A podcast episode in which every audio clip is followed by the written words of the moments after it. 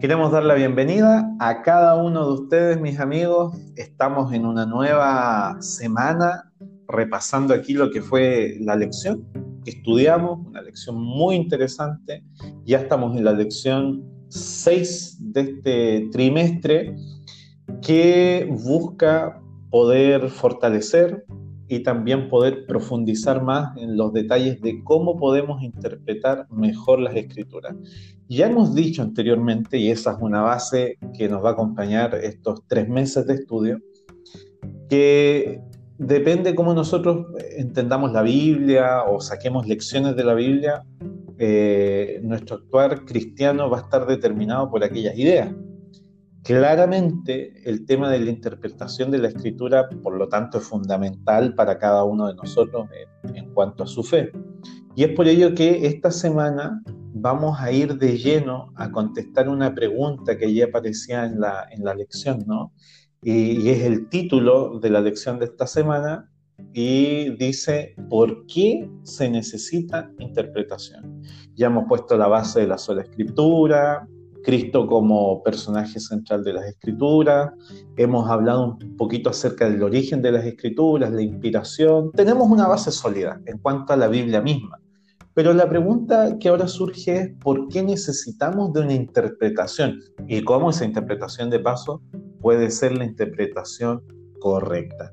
Quiero desde ya agradecer porque esta semana nos va a acompañar un pastor, amigo, que ya estuvo con nosotros, el pastor Patricio Córdoba, allí el distrito de Vallenar, lo más al sur de nuestro campo.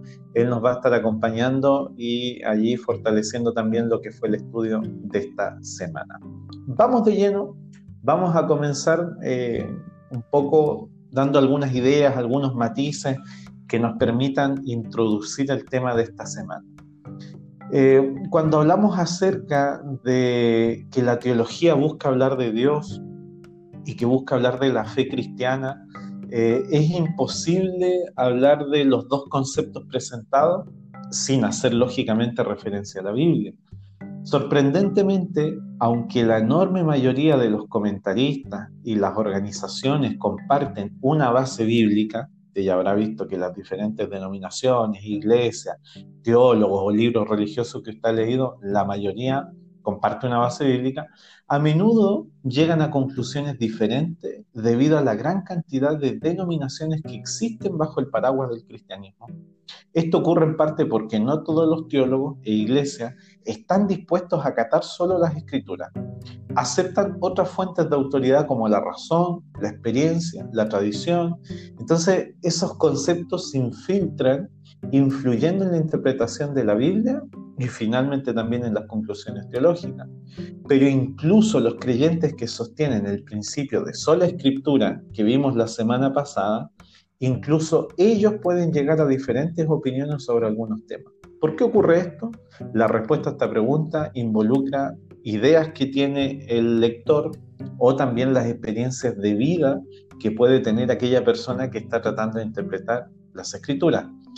Y un primer gran problema que vamos a encontrar con relación a la interpretación y por qué necesitamos interpretar el texto, tiene que ver con una idea que se nos presentaba en la semana, y es que nadie se acerca a la Biblia con la mente en blanco.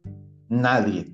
Nos acompañan ideas, nos acompañan preconceptos, nos acompaña experiencia de vida, situaciones, etcétera, etcétera, etcétera. ¿Tendrá su lugar aquello? Vamos a ver ahora. Eh, Pastor Patricio, bienvenido sea. Ayúdenos con este primer gran tema que tiene que ver un poquito con cómo nos acercamos a la Biblia queriendo interpretarla, pero muchas veces con preconcepto. Muchas gracias, Pastor, por la invitación. Eh, y justamente lo que usted mencionó es una realidad a la hora de abordar la Biblia. Eh, tenemos que partir de la base de que todos somos producto de nuestra cultura y a medida que vamos viviendo esta vida vamos fijando en nuestra mente una forma de ver las cosas, de interpretar las situaciones que está muy relacionada con nuestras experiencias que vivimos a diario. Eh, me recuerdo el caso de una estudiante de la Biblia cuando yo empecé a estudiar con ella, era paramédico y bueno, empezamos a estudiar el tema de la muerte qué es lo que dice la Biblia acerca del estado de los muertos. Y hasta ahí llegó el estudio. ¿Por qué? Porque justamente cuando empezamos a hablar de que los muertos no, no tienen conciencia, ella me dice, pastor, pero eh, yo he visto almas, he visto a las personas que mm. murieron hace una hora atrás, las he visto después vivas, he visto cuando la persona muere y el alma sale. Entonces, e, esas experiencias calcaron tan fuerte en la mente de esta señora que al final de cuentas el estudio no pudo seguir avanzando porque le dio más validez a la experiencia, a lo que ella había experimentado, había visto con sus ojos o sentido, que a lo que dice la Biblia. Entonces, ahí vemos claramente un botón de ejemplo cómo eh, la cultura, la experiencia eh, forman parte de nuestra forma de ver los temas que incluso la Biblia eh, habla. Y ahí donde muchas veces se genera una, una, una, contracultura, un, un, impacto, ¿no? Entonces, nadie realmente aborda el texto de las escrituras con la mente en blanco. Todo vamos de alguna u otra manera con preconcepto, con ideas ya hechas, y ahí es la, la, gran oportunidad que tenemos de permitir que el Espíritu Santo trabaje en nuestra mente para que Él nos pueda ayudar a arribar a las verdaderas conclusiones, exenta de esas influencias que muchas veces se van a contraponer, como también van a haber situaciones donde vamos a confirmar ciertos, ciertos preconceptos, ciertas ideas, ciertos presupuestos que teníamos en nuestra mente antes de ir. Me gusta mucho un versículo de la Biblia que aclara esto o que lo enfoca eh, es el libro de Juan, el capítulo 16, el versículo 13, que dice, pero cuando venga el Espíritu de la verdad, Él os guiará a toda la verdad, porque no hablará por su propia cuenta, sino que dirá solo lo que oiga y les anunciará las cosas por venir. Entonces, tampoco necesitamos desesperar por el hecho de que ninguna persona puede ir con una mente en blanco a estudiar la Biblia y producto de eso se va a ver afectada negativamente una interpretación. Si vamos con la actitud correcta, si le pedimos orientación al Espíritu Santo y estamos realmente decididos a estudiar y comprender como estudiantes la Biblia, entonces tengamos eh, la seguridad de que Dios nos va a ayudar. Eh, el otro punto que es importante que la lección también nos, abordó fue el tema de los aspectos culturales, nuestra naturaleza pecaminosa y la falta de familiaridad con la escritura, cómo todos esos tres elementos también inciden en nuestras conclusiones. Eh, por ejemplo, partamos ya un poquito tocando nuevamente el tema de la cultura, ¿no? la Biblia y la cultura, cómo se relacionan, esto lo vimos también la semana pasada y, teníamos, y tenemos ya una base como para entender mejor esto ahora.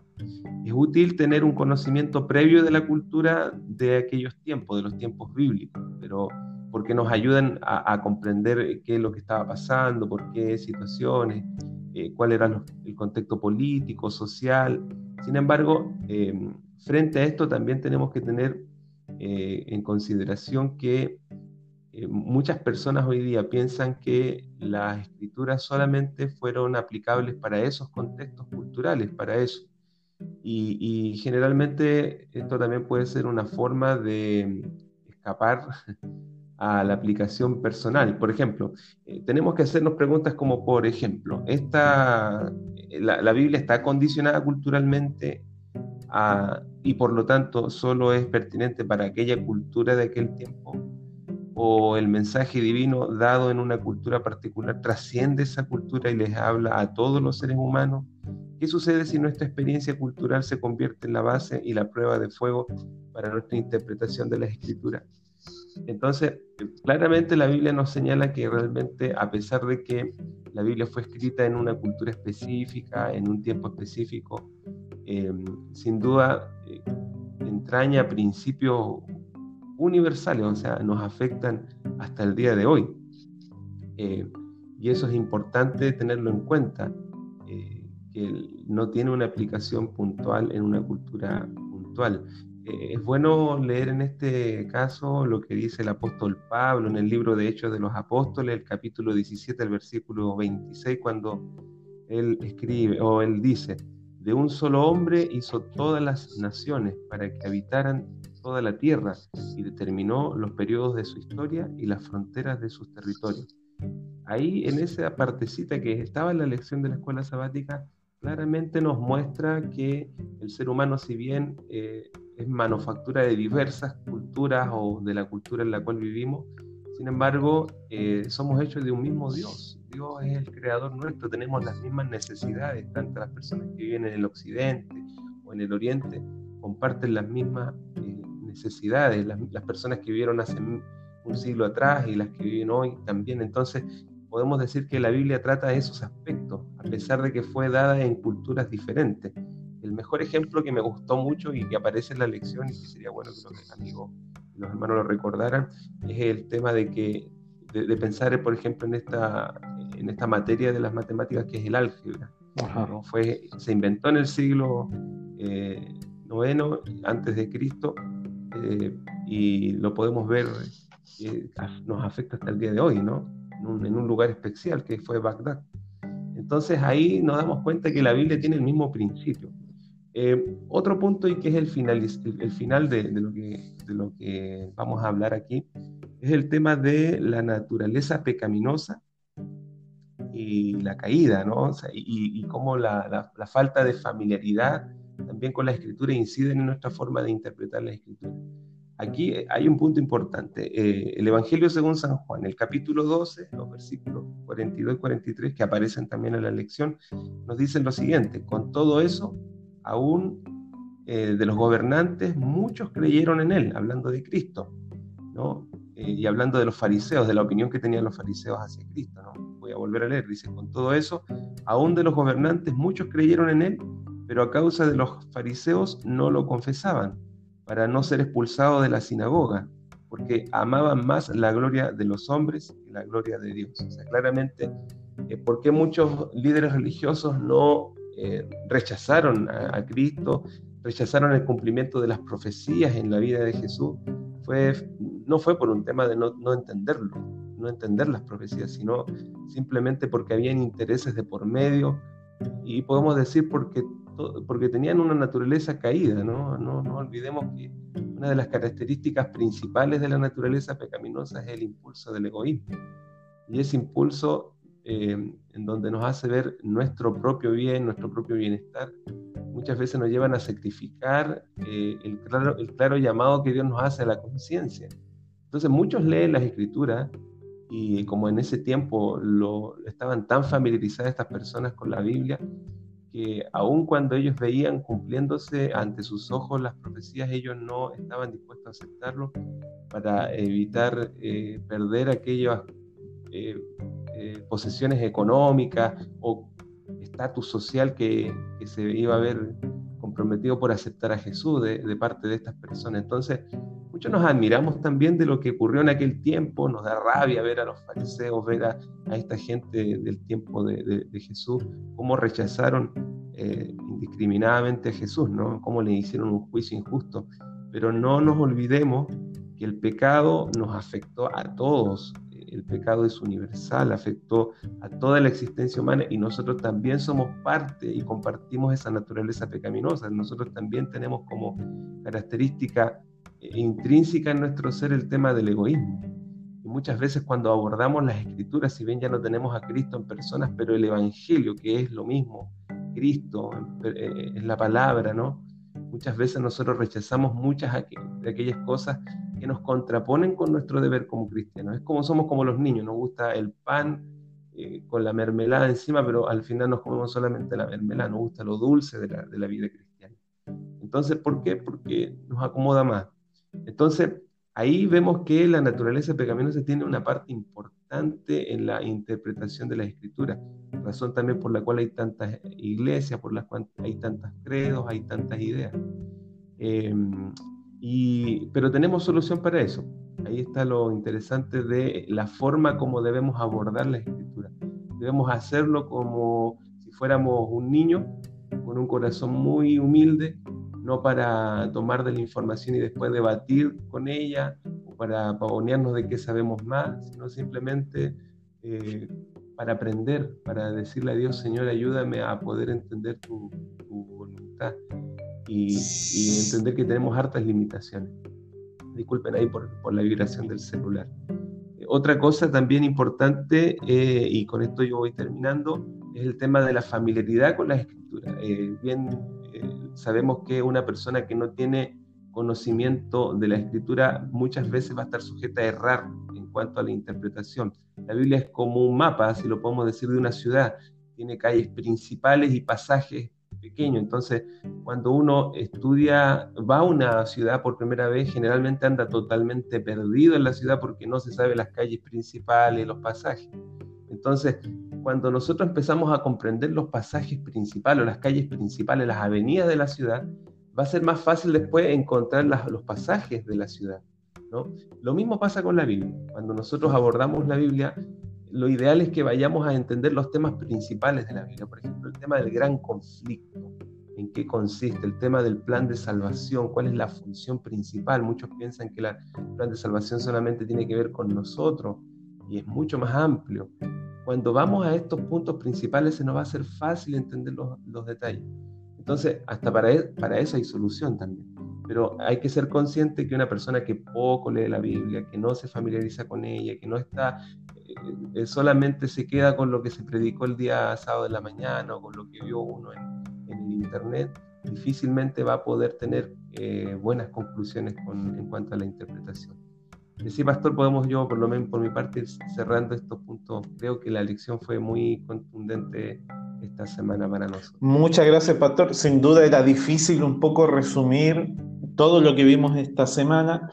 Vimos una serie de temas que obviamente desembocaban en tratar de contestar la pregunta por qué se necesita interpretación.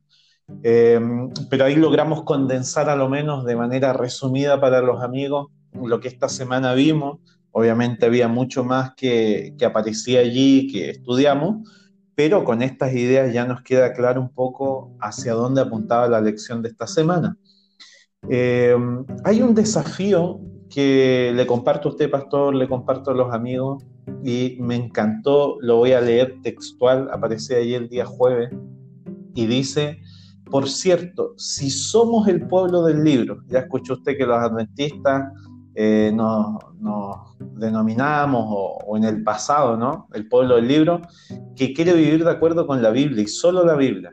Y no tenemos supuestamente otras fuentes autoritativas como la tradición, los credos o el magisterio de la iglesia. Entonces el tema de una correcta interpretación bíblica es sumamente importante porque solo tenemos la Biblia para que nos diga qué creer y cómo vivir. O sea, si alguien entre nosotros dice, no, mira, somos el pueblo del libro y este tema de la interpretación queda al antojo de cada lector, lamentablemente lo que nos une a nosotros como adventistas eh, tiene que ver en primer lugar con nuestras creencias, ya sea como bien decía el pastor, que estemos al occidente de este mundo, al oriente de este mundo, estemos en tal continente, en tal país, lo que nos va a unir como pueblo de Dios en el tiempo del fin tiene que ver nuestras creencias.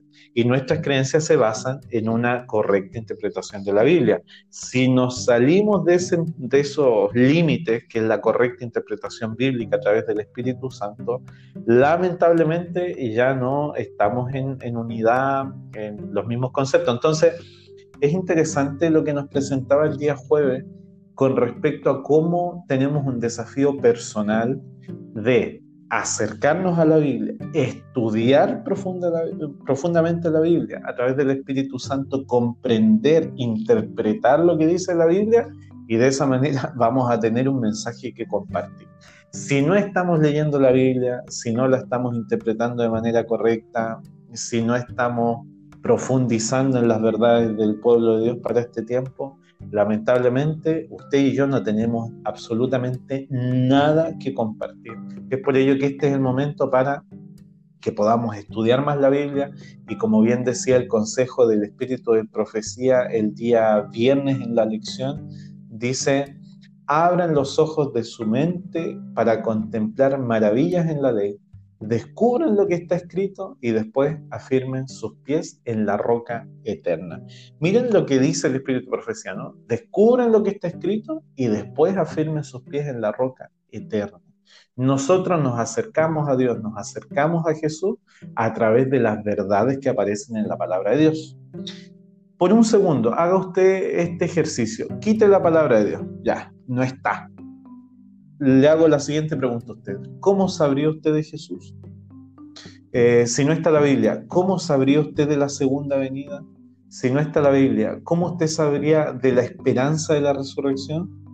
Ahora podemos darnos cuenta que nuestra experiencia con Dios es antecedida siempre por el conocimiento que nosotros tengamos o el relacionamiento que nosotros tengamos con la palabra de Dios.